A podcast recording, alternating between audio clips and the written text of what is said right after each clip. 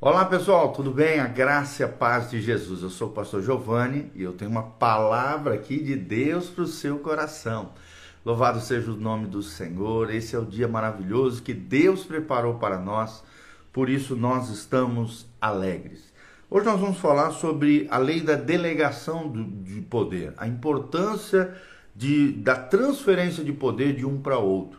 E vamos ver Saul como um mau exemplo dessa lei, ou seja, alguém que não reconheceu essa lei da sucessão, do legado, e que de alguma maneira não conseguiu abrir mão do seu poder e foi se tornando cada vez pior, se corrompendo, cada vez foi indo de mal a pior, porque o seu coração estava corrompido, perdido e longe do Senhor. Então nós vamos ler aqui um trecho de 1 Samuel, capítulo 18, de 6 a 16. Preste atenção no que diz as sagradas escrituras. Sucedeu, porém, que vindo Saul e seu exército, e voltando também Davi de ferir os filisteus, as mulheres de todas as cidades saíram ao encontro do rei Saul, cantando e dançando com tambores, com júbilo, com instrumentos de música.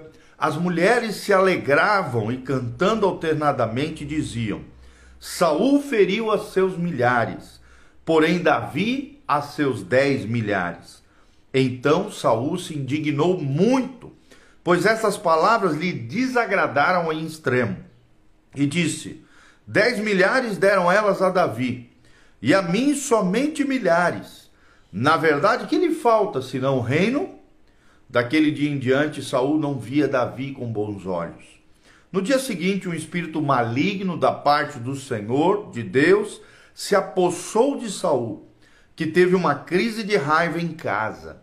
E Davi, como nos outros dias, dedilhava a harpa. Saul, porém, trazia na mão uma lança, que arrojou, dizendo: Encravarei a Davi na parede. Porém, Davi se desviou dele por duas vezes. Saul temia Davi, porque o Senhor era com este, e se tinha retirado de Saul pelo que Saul afastou de si e o pôs por chefe de mil, e ele fazia saídas e entradas militares diante do povo. Davi lograva bom êxito em todos os seus empreendimentos, pois o Senhor era com ele. Então, vendo Saul que Davi lograva bom êxito, tinha medo dele. Porém, todo Israel e Judá amavam Davi, porquanto fazia saídas e entradas militares diante deles. Então nós vemos essa relação né, tóxica da parte de Saul com relação a Davi. Nós vemos aqui que o rei Saul reconheceu claramente Davi como um forte guerreiro, como um homem forte, de personalidade forte, um guerreiro, um valioso membro da sua equipe, um servo obediente, um homem favorecido, um líder eficiente, sem dúvida nenhuma, são características é, de Davi, né? a virtude de Davi, qualidades de Davi. Igualmente viu nele, Saul ali, viu nele potencial sucessor e uma espécie de ameaça por parte de Davi. Era o sentimento que permeava o coração de Saul. E as coisas não ficaram melhores quando ouviu as mulheres israelitas comparando os dois. Saul fica furioso e se considera o segundo melhor conforme diz aqui 1 Samuel 18, 7. A insegurança e o medo de Saul o levaram a se opor a Davi, a perseguir Davi, a querer matar Davi. Nesse episódio que lemos, lançou uma lança querendo cravar Davi na parede. Então toda essa insegurança faz, e é um exemplo né, de todo líder inseguro, todo líder inseguro faz com coisas estúpidas, faz autossabotagem ele mesmo se implode e se detona, assim como Saul.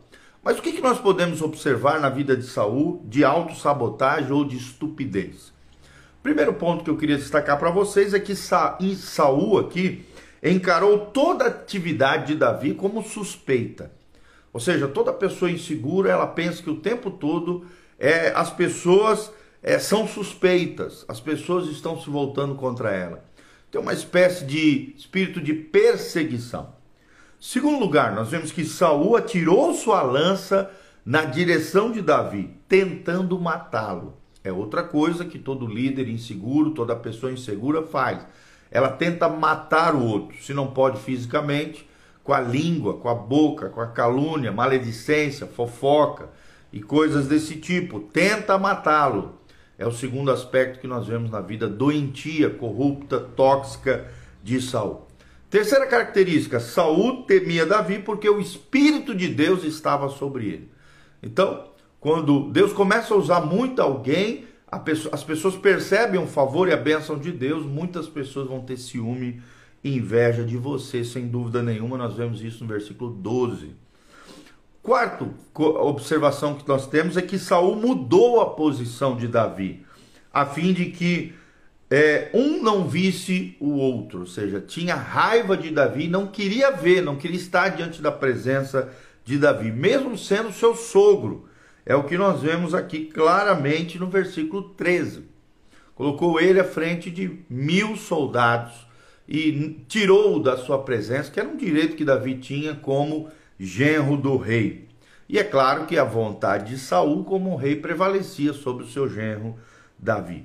Em quinto lugar, vemos que Saul temia ser comparado de alguma maneira com Davi.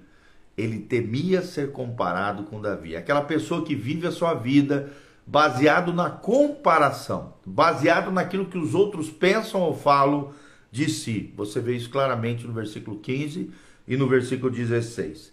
Em sexto lugar, vemos que Saul encarregou Davi de cuidar das tropas de mil soldados, na esperança de que os filisteus o matassem versículos 13 e versículos 17 desse trecho que nós lemos para você, 1 Samuel 18. Então, se ele, se esse líder inseguro não consegue matá-lo, destruí-lo, acabar com ele, vai fazer, vai colocá-lo numa posição onde, onde, onde outras pessoas vão destruí-lo ou matá-lo.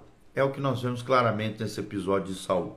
Sétimo lugar, Saul deu a sua filha Mical a Davi, porque havia feito uma promessa de que quem matasse Golias, ele daria sua filha é, como princesa, né, na mão daquele corajoso que matasse Golias, esperando que ela servisse de armadilha para Davi, era o que Saul pensava que Mical seria uma armadilha, né? Seria uma espécie de tormento aqui para Davi.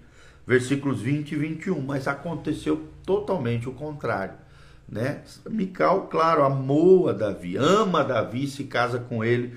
Você pode ver isso dos versículos 20 até o versículo 30, porque Davi era uma pessoa empática, amorosa, amável, né? Uma pessoa enigmática, uma pessoa que as pessoas se apaixonavam por ela.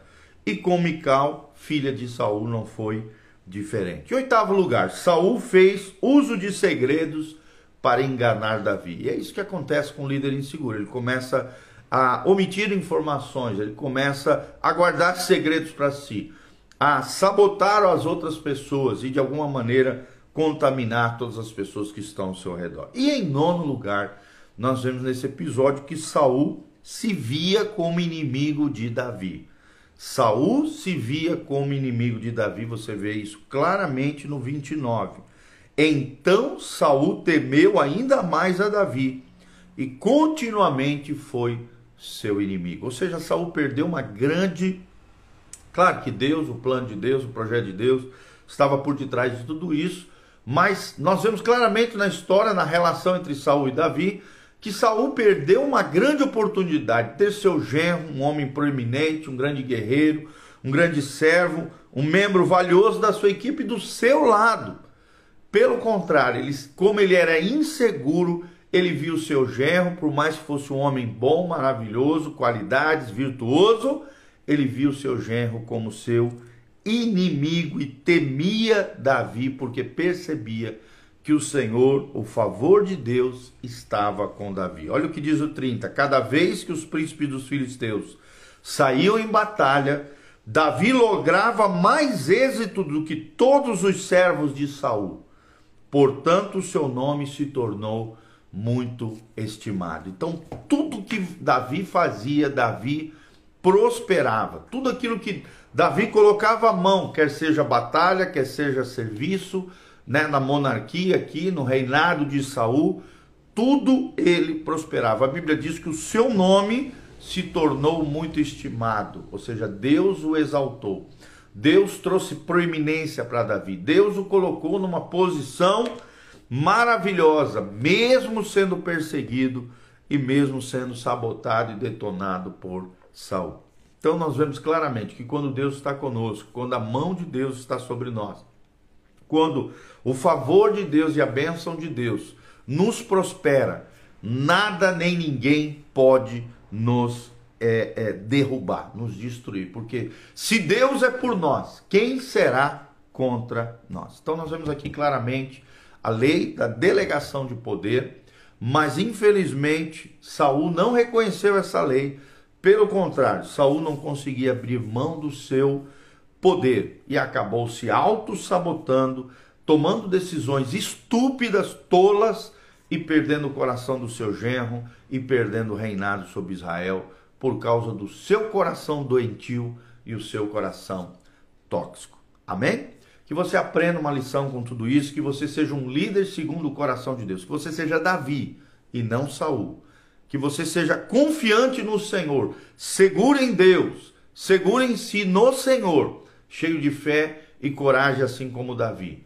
E não o contrário, como Saul, um líder inseguro, que queria agradar as pessoas, que era obstinado e duro de coração e que de alguma maneira era o contrário de Davi, inseguro, medroso e um homem é, atormentado por espíritos demoníacos. É interessante isso, que quando o nosso coração se corrompe, o nosso coração se torna tóxico, a Bíblia diz que Deus permitiu que um espírito atormentador viesse sobre Saul. E é o que acontece na vida de muitas pessoas que não perdoam, que guardam amargura no coração, tem ódio, ressentimento, inveja, ciúme, avareza, cobiça dos outros, fofoca, maledicência, gosta de promover o mal, sabotar outras pessoas. Isso abre portas no mundo espiritual para que demônios, espíritos atormentadores venham invadam a vida desse tipo de gente. Então, tome cuidado, não tenha um coração tóxico, tenha um coração saudável. Confie somente no Senhor. Não queira agradar pessoas, mas queira agradar a Deus, porque agradando a Deus, nada mais importa. O que importa é agradar a Deus e não aos homens, tá bom? Então nós aprendemos lições preciosas aqui entre os erros negativos e, e falhas de Saul e as qualidades, virtudes e bem-aventuranças de Davi. Espero de alguma maneira ter contribuído para o seu crescimento, maturidade, sabedoria celestial, querido. Que você continue crescendo, continue conectado conosco. Aperta aqui no joinha, dá um joinha, né? Aperta aqui no sininho, siga o nosso canal no YouTube e compartilhe esse vídeo através das suas redes sociais. Que Deus abençoe você. Quero mandar um abraço para Camilinha Jardim, Seba Santos, lá em São Paulo, precioso amigo, Fernando Marques, o Vini Gamieiro, precioso, homem de Deus, querido, Fernando Drade também, que está aqui conectado conosco. Que Deus abençoe cada um de vocês. Se vocês têm um dia abençoado, na presença de Deus, debaixo da glória e da graça do Senhor, que a graça e a paz do Senhor esteja sobre nós. Deixa eu terminar orando, abençoando a tua vida a Carolzinha Tait também, que está lá em Ponta Grossa. Deus te abençoe, querida. Pai, no nome de Jesus, queremos colocar a vida de cada um desses que nos ouvem, ouvem a tua palavra todas as manhãs aqui. Estamos fazendo esses devocionais, aprendendo coisas maravilhosas, valiosas na tua palavra, lições preciosas que podem transformar nossa vida. Que a tua palavra continue fluindo desse altar, do nosso coração, que o nosso coração seja um altar para Deus, confiante em Deus, corajoso em Deus. Assim como Davi, Pai, sejamos líderes segundo o teu coração. Possamos compreender os teus planos, os teus propósitos, que não venhamos a ter um coração tóxico, invejoso, cobiçoso, doentio, ó Deus, cheio de toxicidade, cheio de maldade, assim como Saul. Pelo contrário, possamos ter um coração amável, dócil, obediente, submisso ao Senhor, assim como foi Davi é o que nós te pedimos. Pai, se conosco, que assim como o Senhor foi com Davi, e tudo que ele fazia, ele prosperava, porque o Senhor era com ele, porque o Senhor o promovia, que o Senhor nos promova, que o Senhor seja exaltado através da nossa vida, glorificado. Pai, nós te pedimos isso de todo o coração, para o louvor e glória do teu nome, em o nome de Jesus. Amém e amém. Amém? No link da descrição tem todas as informações para que você possa contribuir no nosso ministério. Também tem o endereço da igreja, os horários de culto, todas as nossas mídias sociais. Continue conectado conosco e que a graça e a paz de Jesus esteja sobre cada um de nós.